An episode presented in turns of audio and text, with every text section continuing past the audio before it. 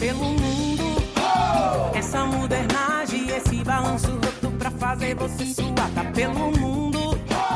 Essa modernagem, esse balanço roto, roto, tá pelo mundo. Olá, gente! Bem-vindos ao Mundo na Sala de Aula.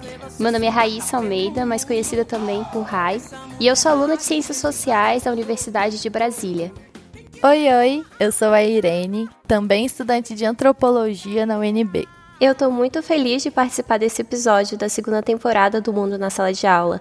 Eu entrei no projeto do Mundarel em 2020 e eu estou bem animada de agora poder participar dessa série e produzir esse episódio. Também tô bem animada, Rai. O Mundo na Sala de Aula é uma série produzida por nós, estudantes, e nessa segunda temporada vamos falar sobre alguns trabalhos de conclusão de curso das nossas colegas que recentemente terminaram a graduação na antropologia. Isso mesmo! E para isso, nós convidamos antropólogos e antropólogas que defenderam suas monografias nos anos de 2020 e 2021 para nos contar um pouco eu sempre tive muita curiosidade sobre o processo de como é fazer um TCC, as implicações, se é muito difícil, e imagino que esse episódio possa ser muito legal para quem é curioso a respeito e até quem ainda não sabe muito sobre o próprio futuro TCC.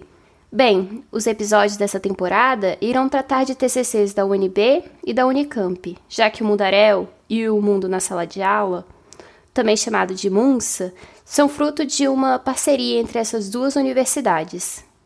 Isso mesmo, Rai. Não só esse episódio, mas toda essa temporada pode interessar quem tem vontade de saber mais sobre antropologia e sobre o que estudantes de graduação como nós já estamos produzindo. No episódio de hoje, conheceremos um pouco de como foi a pesquisa da Renata Leal. O TCC dela foi intitulado Psicanálise na Rua, Notas de um Encontro, orientado pela professora Silvia Maria Ferreira Guimarães, na UNB. Vamos lá?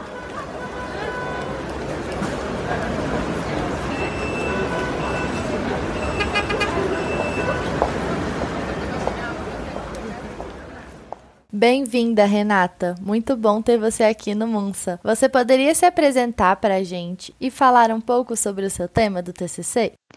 Olá, quem me escuta. É, meu nome é Renata, eu sou formada em Ciências Sociais com habilitação em Antropologia pela Universidade de Brasília, também licenciatura em Ciências Sociais.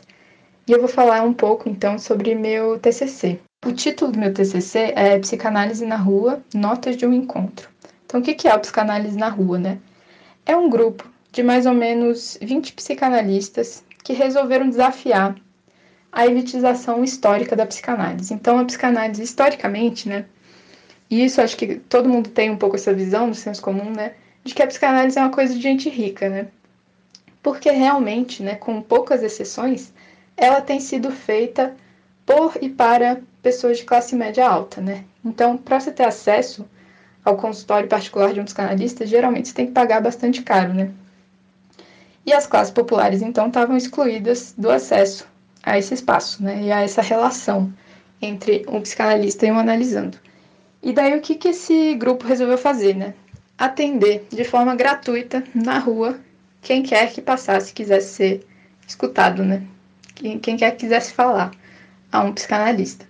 Então, duas vezes na semana, esse grupo aparecia na rodoviária e no CONIC, que são dois prédios é, de Brasília bastante frequentados né, pelas classes populares, né? E eles sentavam ali, no meio da, da rua, é, em cadeirinhas de praia coloridas, né?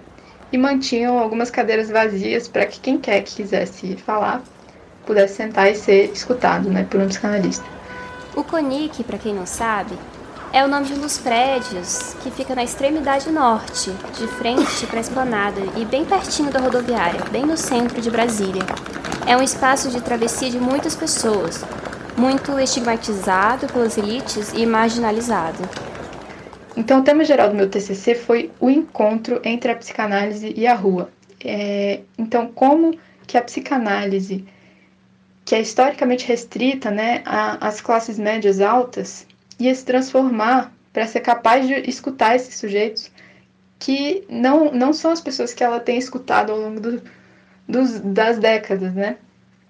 Então, esses sujeitos com outras trajetórias, né? outros tipos de história, é, pessoas em situação de rua, empregadas domésticas, ambulantes, né? Então, como que essas pessoas que, que não foram olhadas pela psicanálise é, e, e, toda aquela intensidade da rua, né, ia transformar essa terapia, né, essa, essa, essa forma de ouvir e tratar o sofrimento, né.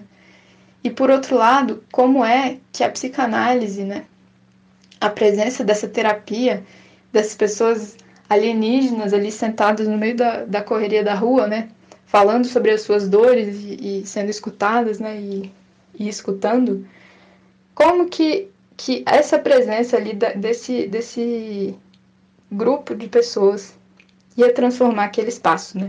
Então, que impacto que a presença da psicanálise ali ia ter sobre aquele contexto, né? Esse foi o tema geral do meu TCC. Super interessante, Renata. Escolher o CONIC e a rodoviária como lugares de atendimento evidencia essa proposta de democratização da psicanálise por meio da ocupação dos espaços públicos, né? Mas então, Renata, como foi que você escolheu o tema do seu TCC e também a sua orientadora?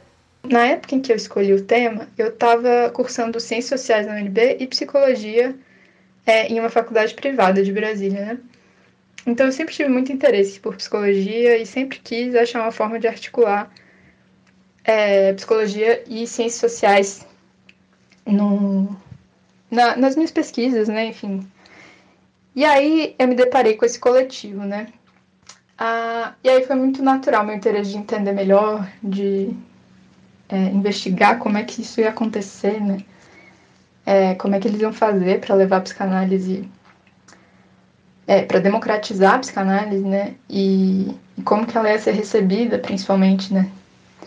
É, e aí a orientação, eu fiquei um tempo sem saber, né? Como é que eu ia, por que olhar eu ia, eu ia trabalhar esse tema.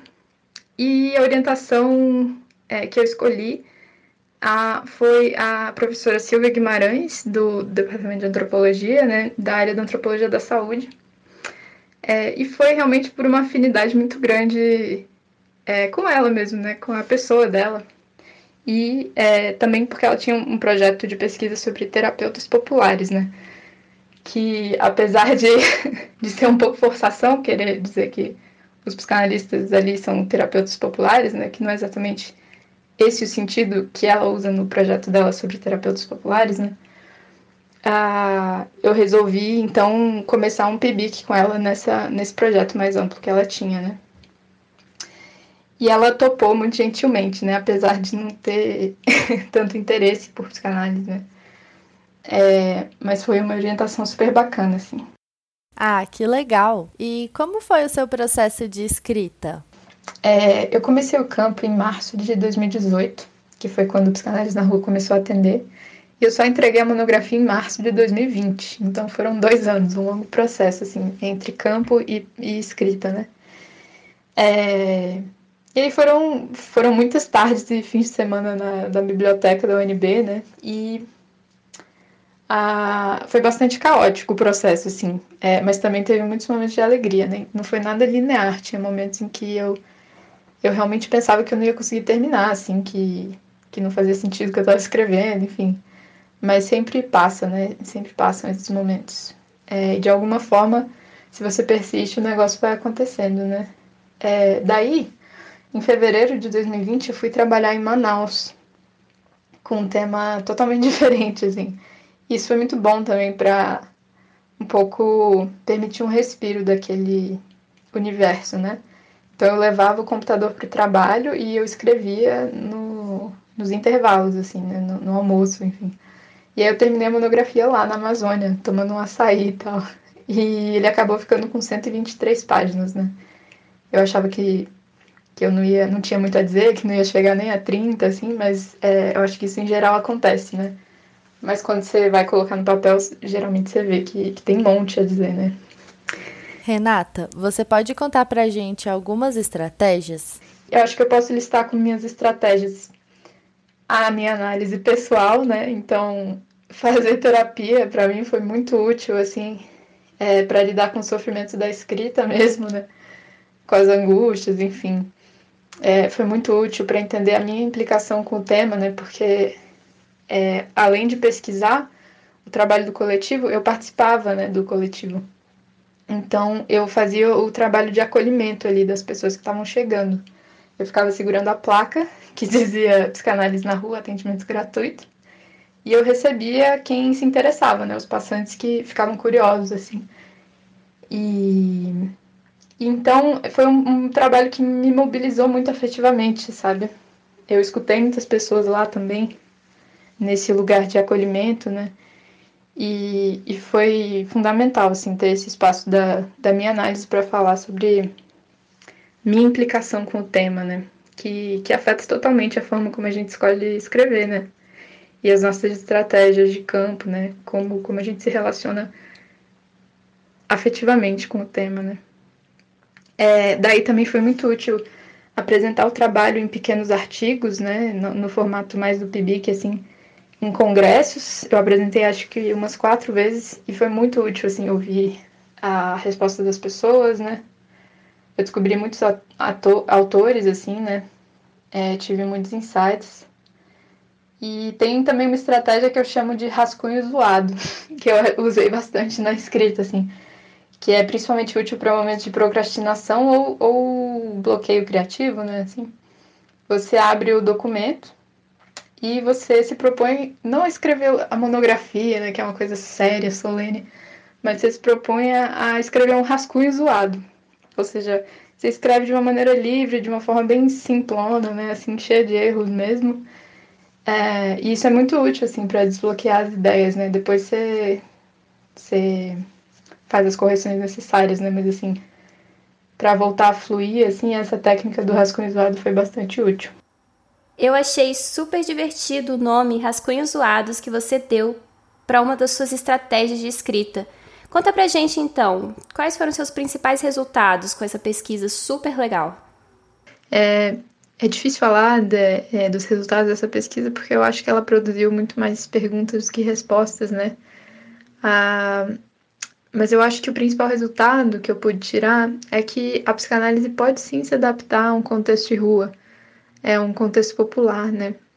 Que ela é, ela é permeável, ela é flexível, ela é maleável, né? A novas formas de uso, né? É, e ela pode se transformar para ser capaz de ouvir o sofrimento de quem está, seja pela sua classe, seja pela sua raça, pelo seu gênero, sofrendo de forma muito específica, né? É um sofrimento é, que não diz respeito somente à, à história pessoal daquela pessoa, né? Mas a todo um sistema social e ao lugar que ela ocupa lá dentro, né? É o que, em alguns momentos da monografia, é, eu chamei de sofrimento sociopolítico, né? Na verdade, isso não é um termo meu, assim, é um termo que se usa na, é, nessa psicanálise, né? Que se propõe a ser um pouco mais engajada, né? É, e eu pude perceber que a psicanálise pode sim escutar esse tipo de sofrimento sociopolítico, né? E que ela pode sim ser um recurso de saúde para quem sofre com ele, né? É, eu também chego à conclusão, bem no final da monografia, de que o principal caminho para que a psicanálise seja tomada por novas vozes, né? Ela deixe de ser excludente, é, é que as formações em psicanálise também estejam disponíveis para as classes populares, né? Hoje em dia é ridiculamente caro, assim, é, fazer uma formação e se tornar um psicanalista, né? É... E aí, algumas dessas iniciativas novas, né, que estão surgindo de, de clínicas públicas, enfim, elas estão começando a falar sobre é, oferecer formações em psicanálise, né? Para que elas sejam disponíveis para as classes populares, né? Que se formem é, que se formem efetivamente psicanalistas populares, né? É assim que, que essa disciplina vai se renovar. É isso que eu vejo, né? E ser capaz de atender melhor as necessidades né, do, do nosso tempo mesmo.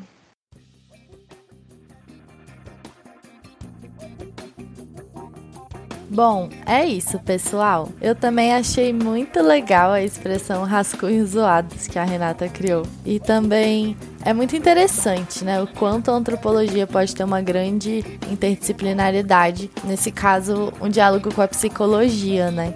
Eu achei demais. Eu gostei muito de ouvir a Renata falar que a produção do TCC dela começou com um projeto de PIBIC, que ela apresentou em congressos acadêmicos e depois escreveu o texto final com esse grupo maravilhoso do Psicanálise na Rua. É muito importante a luta de democratização da psicanálise, evidenciando que a saúde é e deve ser para todos. Eu já visitei algumas vezes o Psicanálise na Rua, eles são um grupo muito querido, super simpáticos, e eu realmente recomendo que qualquer pessoa que queira ser ouvida e fazer uma análise, vá lá. Você não vai se arrepender. No mais, eu quero agradecer aqui a Renata Leal por ter participado e conversado com a gente para que pudéssemos fazer esse episódio. Eu agradeço também a toda a equipe do Mundaréu por sempre me ajudar nas atividades do projeto e me fazer rir nessa quarentena. Agradeço também as queridas coordenadoras Soraya Fleischer e Daniela Mânica, e também a minha mãe e minha namorada Tere, que sempre me apoiam. Esperamos demais que vocês tenham gostado. Lembrando que o Mundaréu e o Mundo na Sala de Aula são uma parceria entre o Laboratório de Estudos Avançados em Jornalismo na Unicamp e o Departamento de Antropologia da UNB. Agradecemos a essas instituições pelo apoio e pelo incentivo. Obrigada, pessoal. Até a próxima. Nos escutamos por aí.